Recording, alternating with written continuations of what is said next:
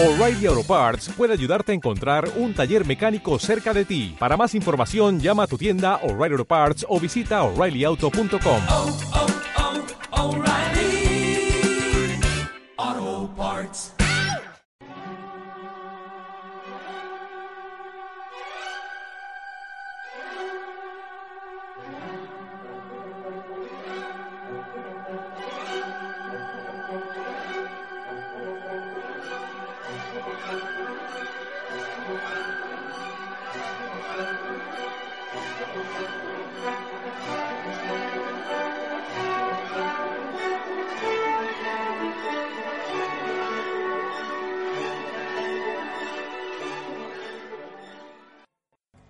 continuación, Geopolítica Iberoamericana y del Caribe, por Abajo Cadenas Radio. Buenas tardes, saludos. Señor Lucio, muy buenas tardes. Saludos igualmente. La compañera Maquiavelo. ¿Qué, ¿Qué se cuenta por ahí? ¿Algún tipo de información, algo para intercambiar ahí? Me gustaría tocar un poquito el tema de Colombia. Eh, me pareció raro la otra vez ver en, el Día del Ejército militares colombianos. Una cosa bastante rara. No sé qué, habrán, habrá de por medio, ¿no? La verdad, la verdad, decirles militares es como, como un elogio. Por eso son mercenarios. Ya se acaba, el, el Santos lo acaba de afiliar a Colombia a la OTAN. Y todo el mundo sabe que eso es una banda de criminales. Porque lo único que sabe, para la única razón de la existencia de la OTAN es para hacer la guerra. Claro, pero Santos dice que no, no, no, que va a ser que no van a movilizar, sino es como para aprendizaje, ¿no? Pero viéndolo desde ese punto de vista, sí, una banda de sinvergüenza forajidos que se que se chorean, que se roban todos los recursos de los demás países, ¿no? Y son eso. Me llamó la, poderosamente la atención. No sé qué, qué, habrá de, detrás de todo esto, ¿no? No se había anunciado ni nada, ¿no? Así que, y bueno, y Macri está también con, contra las cuerdas, digamos. Eh, 70% imagen negativa, inflación que no, no para, eh, el combustible aumentó otra vez, un desastre. Fíjate tú, lo de Macri, yo lo he dicho, lo he explicado varias veces, es una cuestión especial. Macri es un perrito que mueve la cola en favor de Estados Unidos, mejor dicho, de las corporaciones, porque Estados Unidos está enviado, mandado por las corporaciones. Entonces, si Macri se parece al de México, México van 130 periodistas asesinados en menos de 10 años, van 100, 100 políticos en los últimos meses asesinados en la campaña electoral. Y estos, los dos, se confabulan contra Venezuela. Pero lo de México es porque México es un, país prácticamente, eso no existe. Como país independiente, eso no existe. Eso es puro habladera de paja de, de Echeverría, porque los están, los tratan como animales. Le dicen países de mierda, le dicen que tienen que pagar el muro, dicen que son los responsables del, de todos los crímenes en Estados Unidos. Los humillan.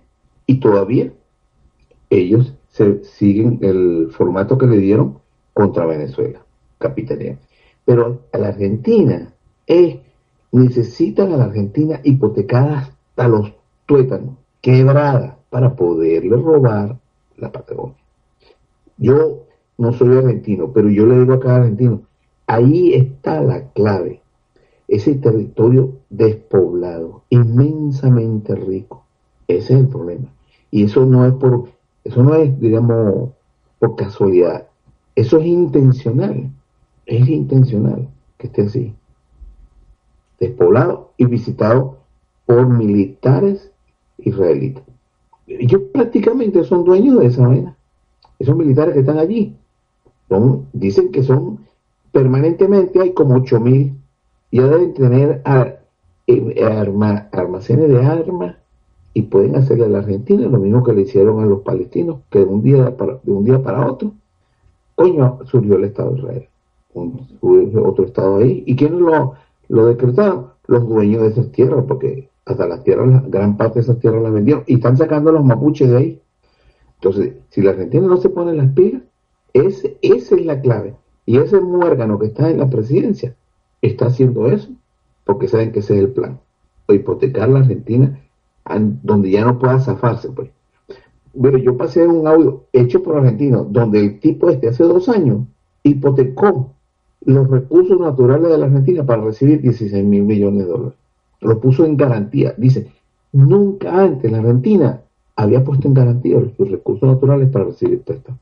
Y ahora, ¿qué garantía va a dar al Fondo Monetario Internacional para más préstamos? Eso, está estudiado. Yo digo, esas marchas que yo he visto, que tú presentas por ahí, de, los argentinos, esto debería seguir al palacio de el tipo y sacarlo en moda, echarlo al mar.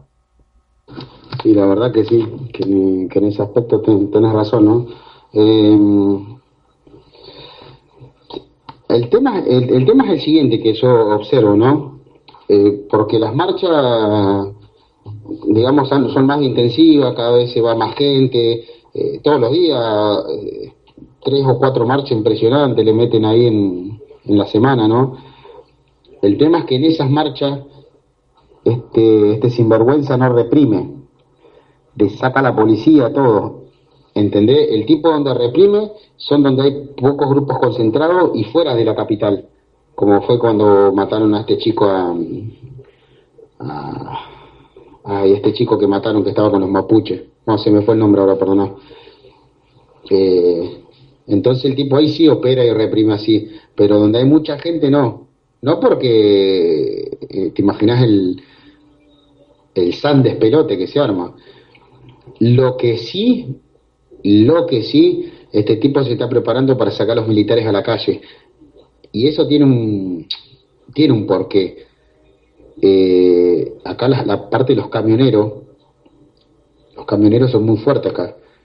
Son los, uno de los gremios que mejores ganan y, que y que el tipo, el secretario general de los camioneros, no los entrega a los trabajadores. Eh, son fuertes. Eh, tienen pensado eh, hacer algo parecido a lo que pasó en Brasil. Entonces Macri se está adelantando a la jugada y ya está hablándole a la gente que va a sacar a los militares por seguridad. No dice que es para usarlo contra los trabajadores.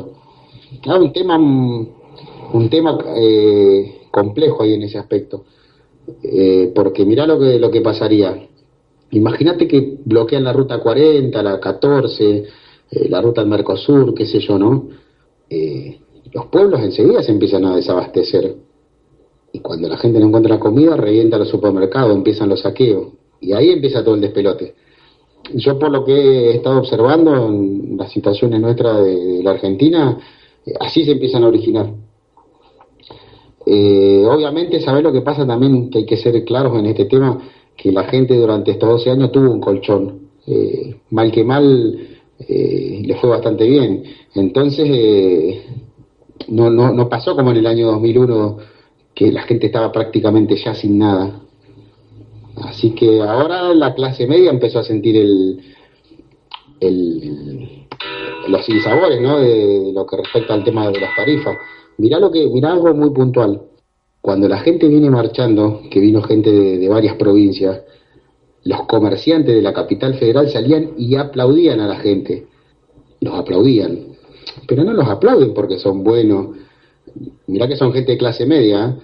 no los aplauden porque son buenos y, los quieren, sino los aplauden porque a esta clase media también la están asfixiando con las tarifas.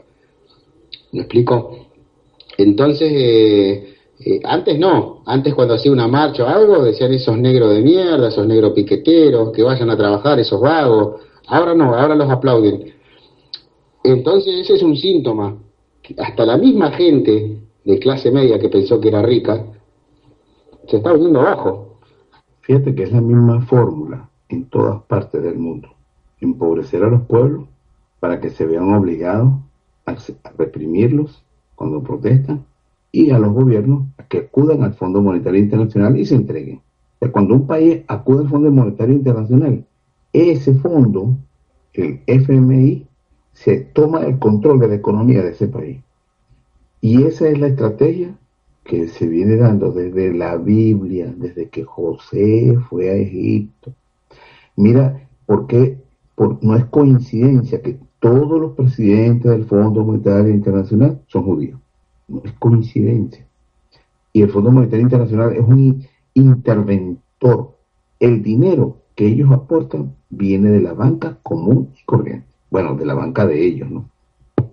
Mira, en cuanto a la pregunta que me hiciste de, Colombia, no tengo la menor duda de que el cobarde de Santos, que apresuradamente busca la paz con la FARC, por, por esa predicción que yo he dicho hace muchos años, de ahora, de que Colombia había cambiado la estrategia después de, que la, de la incursión del Caldas en el Golfo de Venezuela.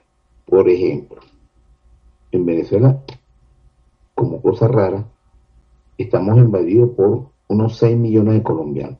Eso es, para un Estado tener una cantidad tan enorme de ciudadanos de otra nación limítrofe representa un peligro, sobre todo cuando el Estado es beligerante como Colombia con respecto a Venezuela. Después, ellos están ambicionando extender su, su digamos, su frontera hacia Venezuela con la cuestión de, del petróleo en el Golfo. Después vino Uribe y pensó en lo que llaman la media luna, son los estados fronterizos, tres, cuatro estados fronterizos. Esa es la teoría dicho por ellos, por, en las conversaciones y declaraciones. Y la última declaración que dio Santos fue que ellos están dispuestos a asumir, fíjate bien, la reconstrucción económica de Venezuela si recibe apoyo del Fondo Monetario Internacional. Es decir, que Venezuela pasaría, según este hijo de la grandísima puta del secretario de, de Finanzas de Colombia, Colombia pasaría a ser como el administrador de Venezuela. Negado caso de que Venezuela sea tomada. Entonces ellos se convertirían en los, que harían la reconstrucción. Esos cobardes, así, los colombianos, esos cobardes que no pudieron vencer a una guerrilla, tuvieron que negociar con ellos para poder, digamos, quitarse ese, peso de atrás, necesitan el apoyo de las tropas de Estados Unidos y de la OTAN. Entonces por eso que anda haciendo esos aspavientos, eh, ese aguaje. Porque él, él sabe que si se mete en Venezuela, no va a ser una perita en dulce.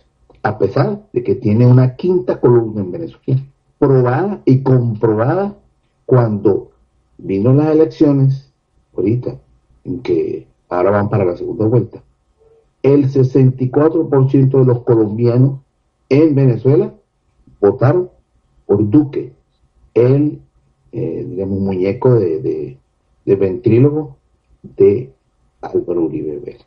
Es decir, tenemos un 64% de colombianos que son enemigos del gobierno viviendo en Venezuela. Esto es lo grave que es eso. Entonces, ahorita cuando eligen al presidente, que seguro va a ser Duque, que se va a hacer en esa nube, este, este señor eh, Petro, eh, que cree que va a ganar las elecciones.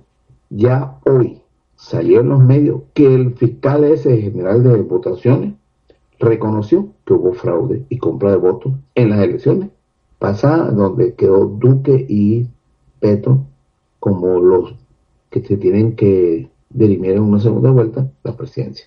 Entonces, es la declaración de Santos es la declaración de un cobarde que están mandando un mensaje a Venezuela de que yo estoy respaldado por la OTAN y si, y si a mí me tocan, entonces se van a tener que enfrentar a OTAN. Pero ya no, ya no le basta a los Estados Unidos. Ya está hablando de la OTAN. Y es una mentira. Hoy acaba de decir la OTAN que si Irán ataca a Israel, ellos no se van a meter. Porque aunque son socios en el aspecto como es Colombia, eh, Israel no es un Estado pleno derecho de la OTAN. Entonces, yo no sé si fue un mensaje que le mandaron a, a este santo, ¿no? No sé. Pero yo pienso que sí, porque tiene que ver con el mismo estatus que tiene Argentina y que tiene Colombia ahora con el ingreso de la supuesto ingreso de la OTAN. Cuando simplemente Su función es de sapo, de pasar información, intercambiar información, pues, de inteligencia. Y sí, como algo descartable nos utilizan. En Argentina también como aliado extra OTAN no ganas nada, al contrario. Eh, yo a veces cuando te escuchaba sobre el tema de un hipotético conflicto con los colombianos, lo me costaba creer que eso a futuro se diera, ¿no? Me costaba creer. Pero con, todo este tipo de maniobra, la escalada, lo que dijo Santos, ahora el cachorro este de Uribe, qué sé yo. Ya uno piensa cualquier cosa, ¿no? Y entre Santos y, y el personaje este de Macri se pelean a ver quién es más la megota de, de, Donald. Que no sé en qué quedó todo el tema de Perú. ¿Te acuerdas que lo habían sacado a, a PPK? No sé qué, qué política habrá adoptado el, el otro que quedó. Figúrate tú que quien liderizaba el grupo de Lima era el presidente del Perú. Y ahorita quien li- lideriza el grupo de Lima es el arrastrado de México, el Villegaray. Es el que ahora es el vocero, el que dice y hace y deshace con el grupo de Lima. ¿Cómo será? Que no le tienen, o si no le tienen confianza, es un pendejo. Más pendejo que todos, hermano. Y, y sí, no, no, no, no, no, se no escuché casi nada de Perú. Pero mm, son un, de- un desastre. Igual no va a quedar el mapa de la región así. Van a ver, van a ver bastantes cambios, me parece. Este de Brasil, no sé cuánto más pueda sostener- sostenerse Michel Temer. Temer se va en las próximas elecciones. Él no va a ser candidato, él mismo lo dijo, que no va a ser candidato. Entonces, al llegar las elecciones, el que gane y él se va. Él lo mismo lo ha dicho, pero creo que es el año que viene que hay las elecciones del Brasil. Yo no sé, en mi opinión, ¿no? Todos estos países los están obligando que parezcan que son ellos los que están contra Venezuela. Pero el más arrastrado de todos, en cuanto a la parte de injerencia en Venezuela, es Colombia. Colombia. Y es al que le han dado la tarea, tú sabes, ¿no? De amedrentar y posiblemente atacar, pero con un, o a- diríamos, aparentar que va a atacar. Yo creo que primero va a ser como una especie de, de que ellos son los agredidos. Eso es lo que van a hacer. Una táctica empleada muchas veces. Entonces después vienen a auxilio varios países. El grupo de Lima, pues, vienen a auxilio. Pero yo aspiro que Venezuela, cuando antes de que lleguen eso, ya se haya, ya haya un cambio de gobierno en Colombia porque le hayan dado palo y haya que poner un gobierno interino ahí del pueblo. Y que no se le ocurra a Maduro, por ninguna circunstancia, hablar de que "Uh, estamos esperando un nuevo Chávez para Colombia. Esa, no, que surja del pueblo, que está la, la oligarquía neogranadina gana porque le roba los votos al pueblo, como se demostró ya en varias ocasiones, cómo hacen, compran votos y aparecen votando gente que no, que no acude a las, a las votos. La verdad que igualmente yo no sé si eh, los pueblos le permitirán, porque más que nada son todos gestos y decisiones de, la megota, ¿no? Tanto de Argentina, de México, de Perú, de Colombia. Eh, hay que ver si el pueblo no se levanta también en esas cuestiones, ¿no? Porque mm, yo no sé si están, por más que no le guste el gobierno de Venezuela, por ejemplo, en este caso, están tan de acuerdo de, de injerencia en otros países. No lo veo que, que sea viable a eso. Pero los utilizan, obviamente, a, a estos títeres, ¿no? Los utilizan y, y tienen que ir a poner la cara. Igualmente va a cambiar el mapa político en la región. Yo pienso que, que, que se va a, a- a poner más equilibrio en todo. ¿Qué me contás de Rajoy? Rajó Rajoy, ¿no? Bueno, yo estaba pasando con mil cosas por aquí, ¿no? El que, el que está allí, el nuevo, que es socialista, esa es la misma cagada. Ese va a ser ahorita algunos engaños, una cosa ahí, pero es lo mismo. Es decir, no, el- no hay que llamarse engaño. cambio. si fueran los socios de toda la vida, ¿no? El PSOE. Eh, qué cosa rara, ¿no? Es como una especie de impeachment. Estaba escuchando que explicaban pero no sé, me pareció todo tan raro y como todo maquillado, ¿no? Como Rajoy con la corbata para un late, para un costado desalineado, el tipo sabiendo que lo están corriendo por hechos de corrupción y poniendo una cara, la mejor cara de estúpido el tipo ahí. Una cosa rarísima, ¿no? Y el otro jugándole Pedro Sánchez lealtad al rey. Ah, la frutilla al postre. Las próximas elecciones en España es en el 2019. Eso va a ser impresionante, porque aparentemente este hombre tiene que organizar un gobierno con el Podemos. Tiene que organizarlo, tiene que poner ministro de Podemos. El impeachment ese que se dio el año pasado, que se intentó dar el año pasado, lo organizó Podemos. Entonces, si lograba, si pasaba ese impeachment, Podemos era el que iba a ir al gobierno, era este Pablo Iglesias. Entonces, ¿qué hizo el Partido Socialista Obrero Español de Sánchez? Se abstuvo de votar para que ganara otra vez Rajoy.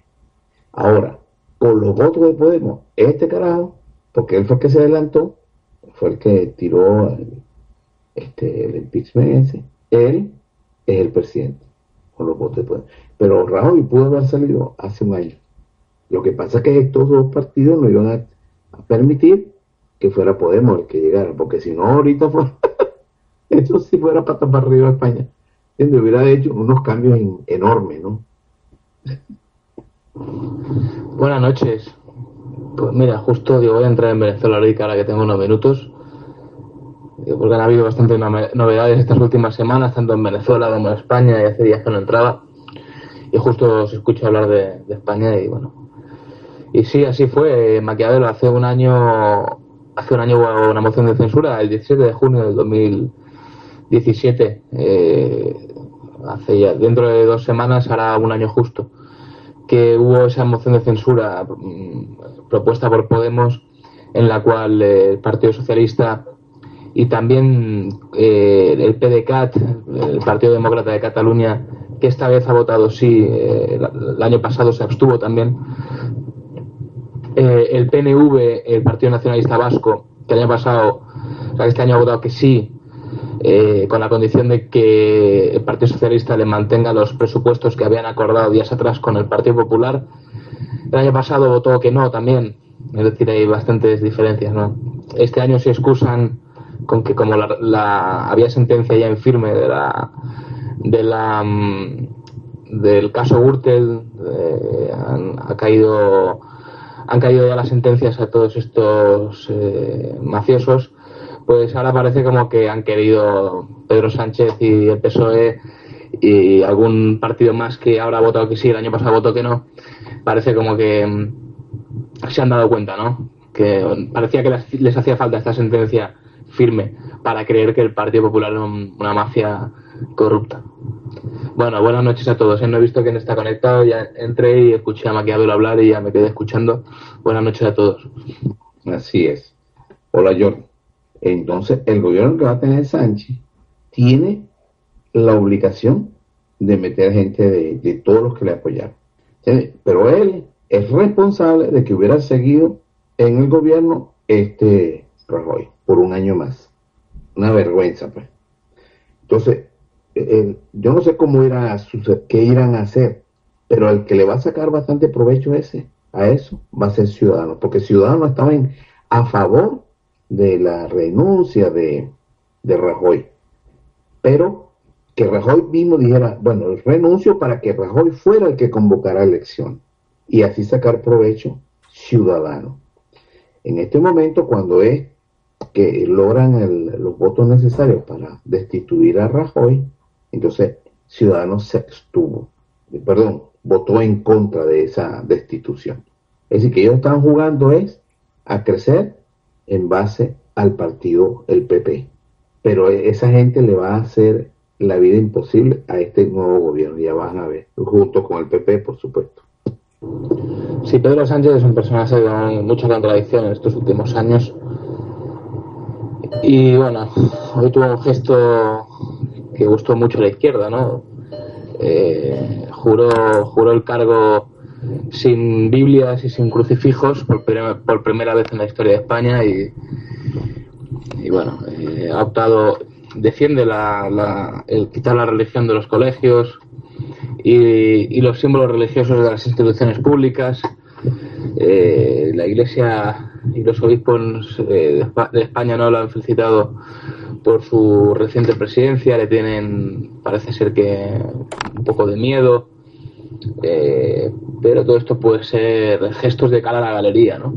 Lo que sí que es cierto es que, bueno, eh, el Partido Socialista únicamente tiene 84 diputados y, claro, mm, tiene que, necesita a Podemos, a Izquierda Unida, a la izquierda catalana, a la izquierda vasca, y es un gobierno eh, por lo menos yo estoy contento en el sentido, sé, sé, que el futuro pues no va a ser fácil, que las políticas socioeconómicas muchas veces se van a aparecer, eh, todo eso lo sé, lo que pasa que bueno, cuando uno está ya tan acostumbrado durante tantos años a tener un gobierno tan casposo, tan rancio, tan, eh, tan eh, franquista como el que teníamos, de repente verles fuera, verles en oposición tanto a ellos como a ciudadanos que son más de lo mismo y ver un gobierno con tanta gente de izquierdas a pesar de que esté el Partido Socialista, del que uno no se puede fiar del todo, eh, pues bueno, eh, la verdad que a mí me alegra, ¿no?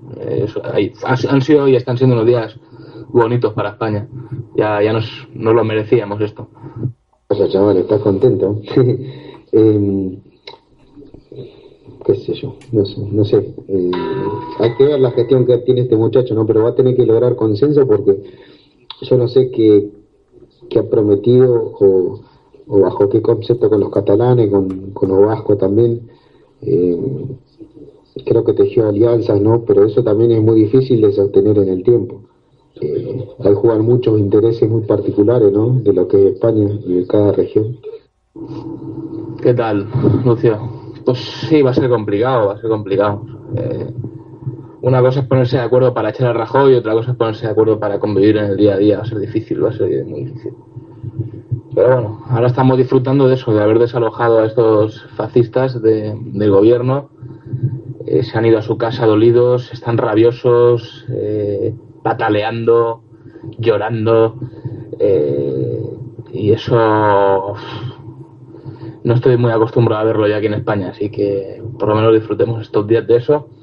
Y luego veremos, veremos, ya han empezado nombres de algunos ministros, y, bueno, yo confío en que el Partido Socialista, eh, pues bueno, eh, una cosa es el Partido Socialista gobernando él solo con mayoría absoluta y otra cosa es el Partido Socialista estando atado de manos y pies por la izquierda, por la izquierda auténtica, ¿no? Que le va a decir, eh, que yo te apoyo, pero y tú mandas, pero pero cuidado, mandas hasta hasta donde yo digo y eso puede ser bueno, eso puede ser muy bueno. Y luego, por mucho que el Partido Socialista, las grandes corporaciones, de los banqueros, etcétera, porque eso ha sido así, eh, la esencia del Partido Socialista. Eh, hay, mucha gente válida dentro de ese partido, hay muchos traidores, eh, hay gente que, desde el principio pues bueno, pues ha trabajado para, para, para venderse, pero hay otros que, que, han hecho cosas importantes, ¿no? Y hay gente válida en el Partido Socialista y, bueno, Pedro Sánchez, sin ser tampoco santo de mi devoción, pues bueno, no es eh, Rajoy, no, se puede comparar uno con el otro. Mm, el nivel de, mala gente que hay en el Partido Popular es, no tiene nada que ver, ¿no? Eh, es gente muy, muy soberbia, muy, mente muy cerrada, muy autoritaria. Eh, y en el Partido Socialista eso, eso es distinto, a pesar de que en políticas socio, socioeconómicas a veces se parezcan demasiado.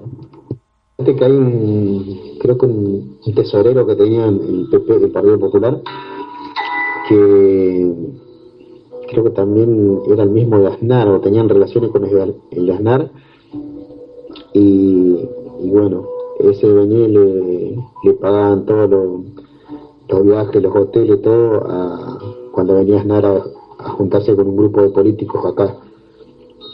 No me acuerdo, eh, la Fundación Tintang, si no me equivoco. Perdón. Y eh, con respecto a este muchacho, a Pedro Sánchez, eh, es joven, ¿no? Está atado pie y de mano. va a tener que hacer muchas concesiones si el tipo se quiere quedar. Y, y bueno, cada sector va a tener su puja, sus ideas. La, la izquierda es muy complicada, es bastante complicada. Eh, sí, sí, sí, sí. Mm, Muy complicada. Bueno, una de las declaraciones que hizo ya este Sánchez, que apoyaba la liberación de Lula da Silva para que para que compita pues en la calle por la, elec- eh, la elección de presidente. Se adhirió a un comité que hay en España. Pedro Sánchez, eh, vamos a hacer, un- vamos a rebobinar un poquito en el pasado reciente, ¿no?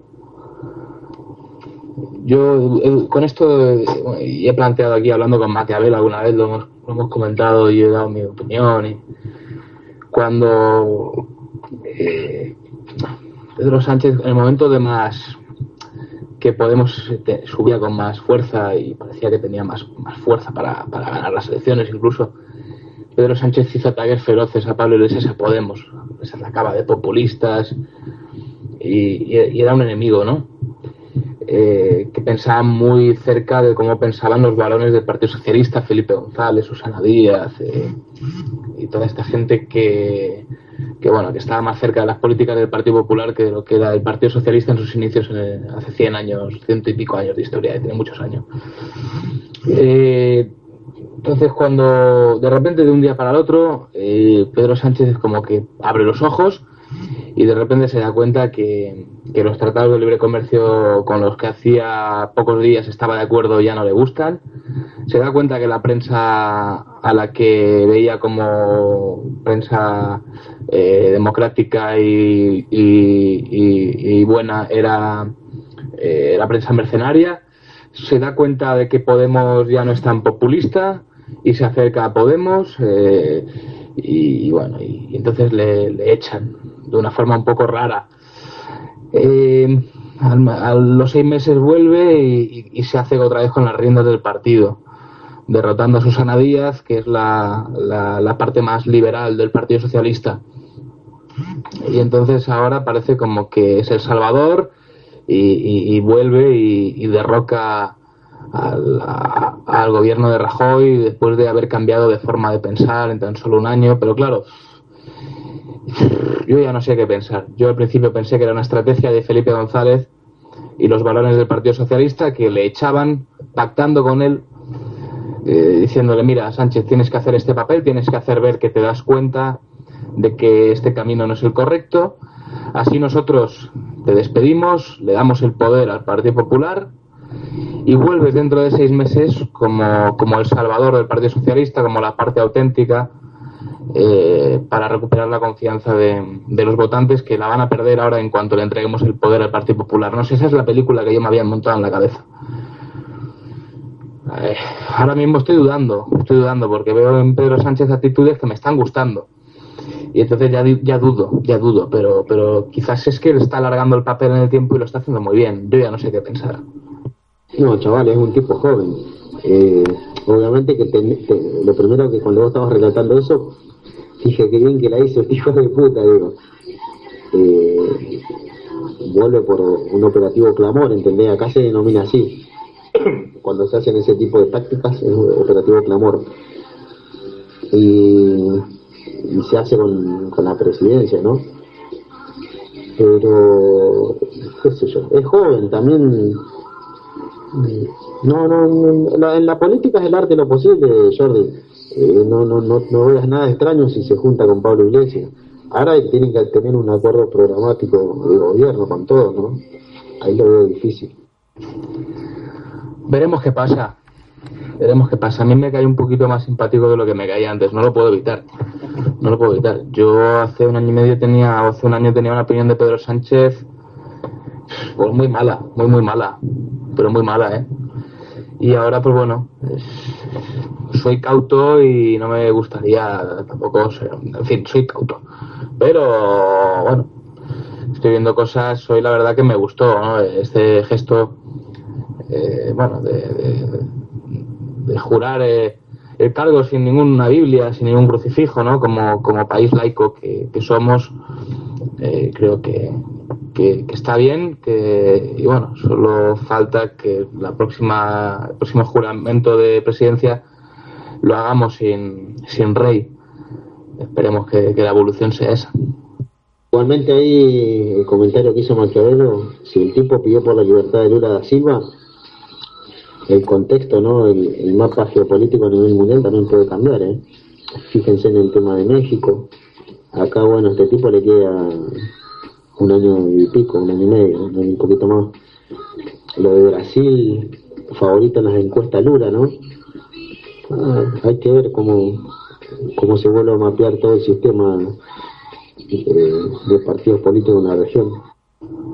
Sí, me sorprende que haya hecho este comentario apoyando a Lula.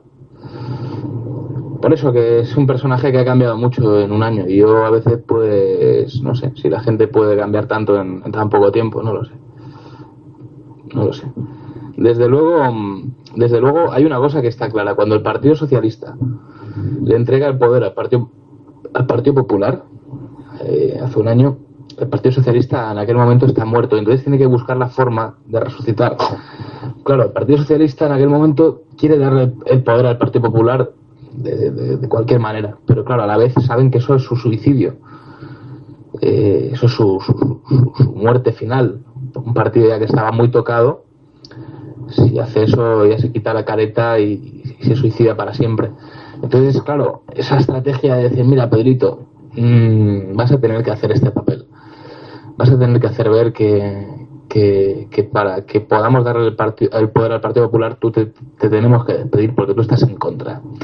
Creas un mártir al cual se agarran todos los votantes, todos los militantes del Partido Socialista para que este mártir eh, vuelva y rescate y, eh, a lo que ha sido la esencia del partido. Yo todavía reconozco que me están seduciendo un poquito, pero pero quiero quiero seguir voy a seguir con los ojos bien abiertos porque no me fío, no me fío. Y estos comentarios quedan muy bien para eso, para que todos nos relajemos y nos confiemos.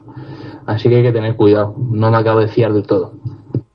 Escúchame, pero si el tipo está en una posición con respecto a un expresidente en la arena internacional, de eso no se vuelve, chavales. ¿eh? Eh, no sé qué tanta simulación va a poder mantener ahí, ¿eh? porque de eso no se vuelve. Es una posición que está dando el tipo. En este caso, el, tu presidente. Qué extraño se me hace que, que me digas que mi presidente eh, no es Rajoy. La verdad que todavía no me lo acabo de creer, ¿eh?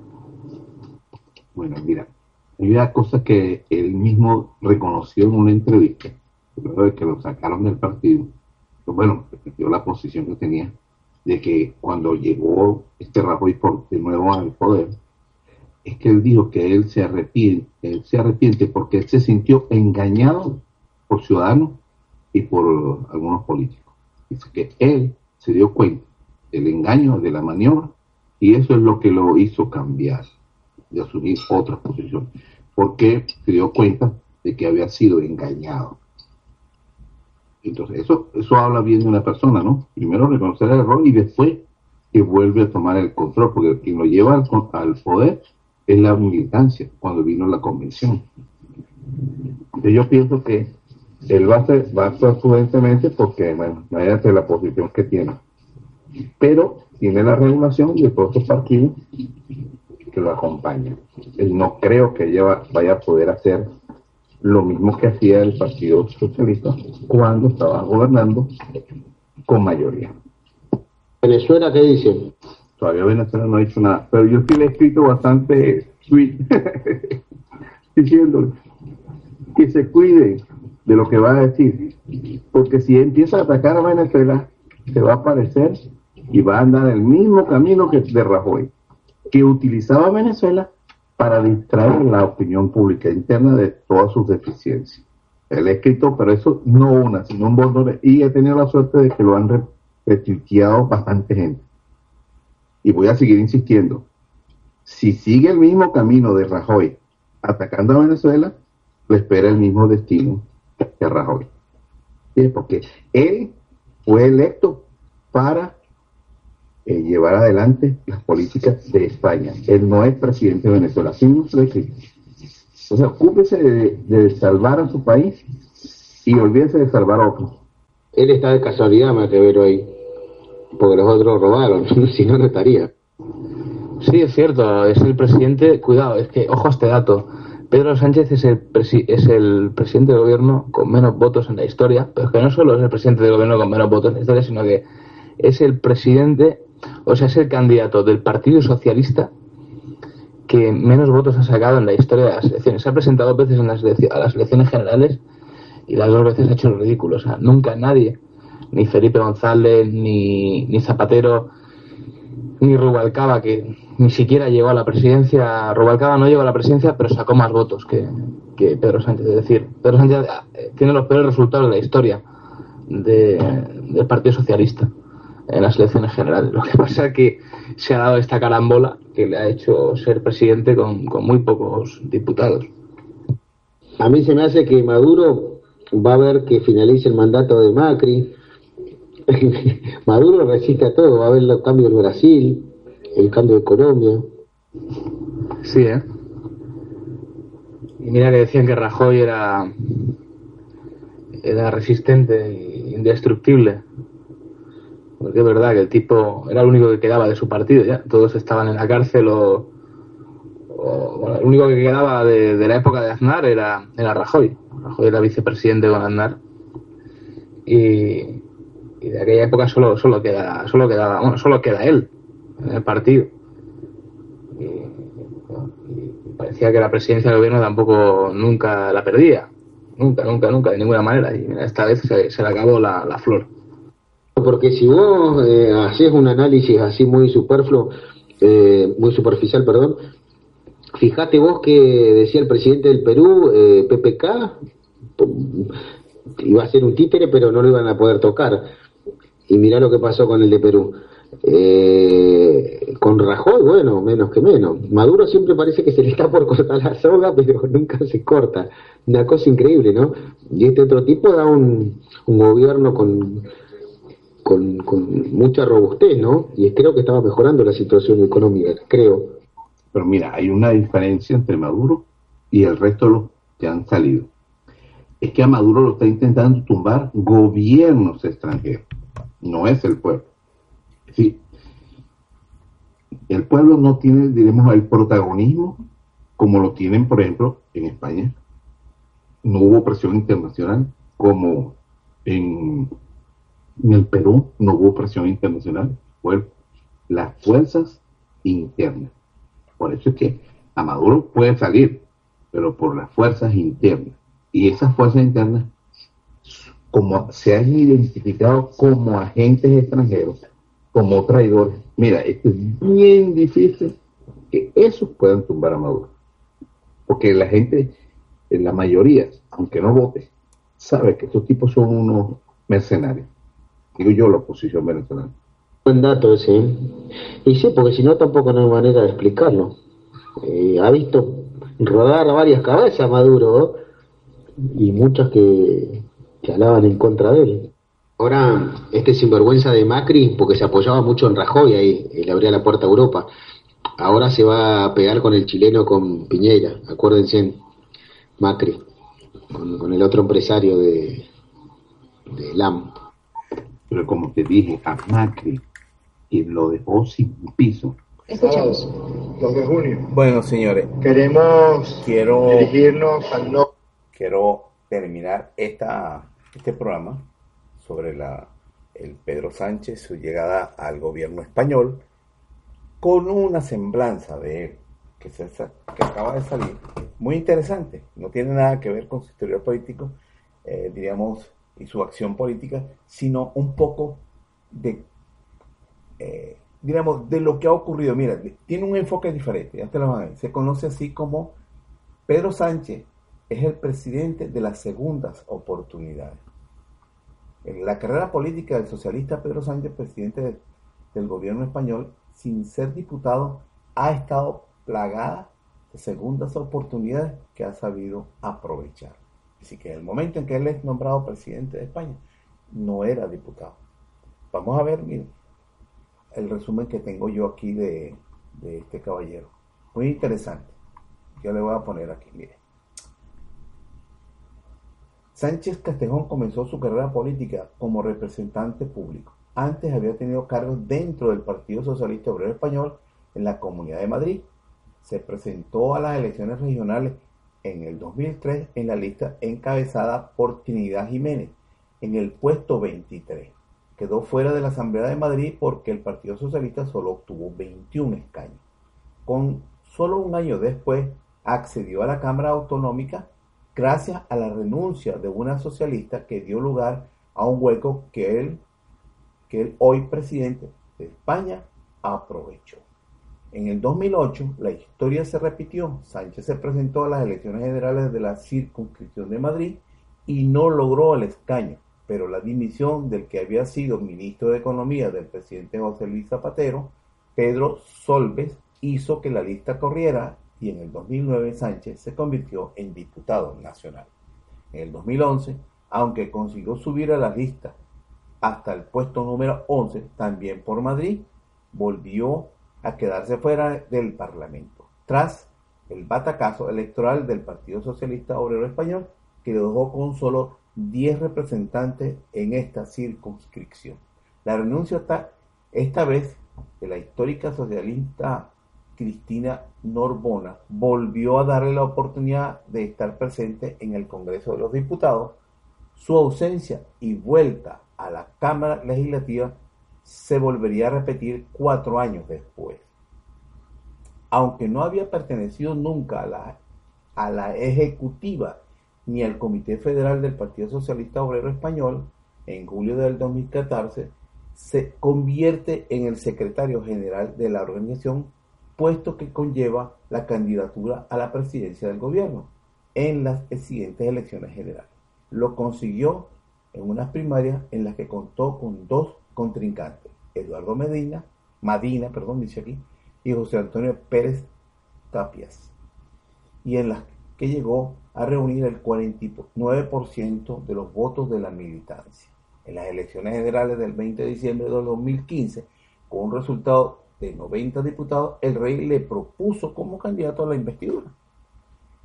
El resultado fue que por primera vez en la historia de España, un candidato propuesto por el monarca no obtenía el respaldo necesario. Las elecciones tuvieron que repetirse. Los nuevos comicios celebrados el 26 de junio del 2016 y el resultado socialista fue peor. Tan solo logró 85 diputados de 90 que tenía antes. Su negativa a facilitar la investidura de Mariano Rajoy fue el motivo por el que la mayoría de su ejecutiva federal forzó su dimisión como secretario general del Partido Socialista Obrero Español. Antes de la renovación que quería haría presidente de nuevo a Rajoy el 29 de octubre del 2016. Esta es una partecita que yo, a mí me sonó raro cuando dijeron allí, él lo renuncian, lo sacan de allí porque él se oponía a la, a la, después de la tercera votación, pues, a que Rajoy fuera el presidente. Entonces, para, como era el obstáculo, lo sacan de allí y entregó su escaño. Es decir, dejó de ser diputado. En menos de un mes perdía su cargo en el partido y su escaño como diputado. Trece meses después, su vuelta hasta la presidencia del gobierno. Sánchez decide presentarse de nuevo a las primarias a la Secretaría General del Partido Socialista Obrero Español, que se celebraron en mayo del 2017. Aunque en esta ocasión se enfrenta a dos pesos pesados del partido, son como son la presidenta de Andalucía, Susana Díaz, y al expresidente del País Vasco y del Congreso de Diputados, Paxi López Sánchez. Arrasa con los votos de más de la mitad de la militancia socialista. En el, 2000, en el 25 de mayo del 2018, el Partido Socialista decide presentar una moción de censura contra el presidente Mariano Rajoy, proponiendo como candidato a su líder, sin ser diputado, al Congreso. Sánchez consiguió el respaldo de la mayoría de la Cámara. Si Rajoy había conseguido el apoyo de 170 diputados en el, 1900, el 29 de octubre del 2016, Sánchez ha conseguido este viernes, primero de junio, el apoyo de 180 parlamentarios. El socialista se ha convertido en el segundo presidente del gobierno español desde el inicio de la democracia tras la dictadura franquista y el tercero del Partido Socialista Obrero Español tras Felipe González, que gobernó el país durante 14 años, y José Luis Rodríguez Zapatero, que lo hizo durante 8 años. ¿Qué espera el gobierno? ¿Qué, qué gobierno espera España? Perdón. ¿Qué gobierno espera España? Una vez conseguida la confianza de la Cámara, ya se considera investido como presidente del gobierno. Ahora tiene por delante la formación de un gabinete. Su grupo parlamentario cuenta con 84 diputados en una Cámara formada por 350. Aunque no es la primera vez que gobierna, se gobierna España con un gobierno en minoría, si es la primera vez que lo hace con una tan escueta eh, cantidad de, de diputados. Bueno, esta es la semblanza un poco del señor de las segundas oportunidades, que o es muy mucha suerte o es una, una persona muy constante. Lo primero es producto de la, de la suerte, pero lo segundo es de la constancia y de la perseverancia, y eso tiene mucho mérito. Bueno, hasta aquí mis palabras con respecto a este programa y a la investidura del señor Pedro eh, Sánchez, que recomiendo que no lleve la misma política que llevaba Rajoy con Venezuela, que lo utilizaba como escudo, portaestandarte para cubrir la deficiencia del gobierno español, por darle a los españoles lo que necesitaban para que tuvieran un buen nivel de vida y mucha seguridad como país. Entonces, que si él vuelve a agarrar el mismo camino de este señor Rajoy, va a terminar igual o peor que el mismo. Porque España necesita soluciones y él no ha sido investido como presidente de Venezuela.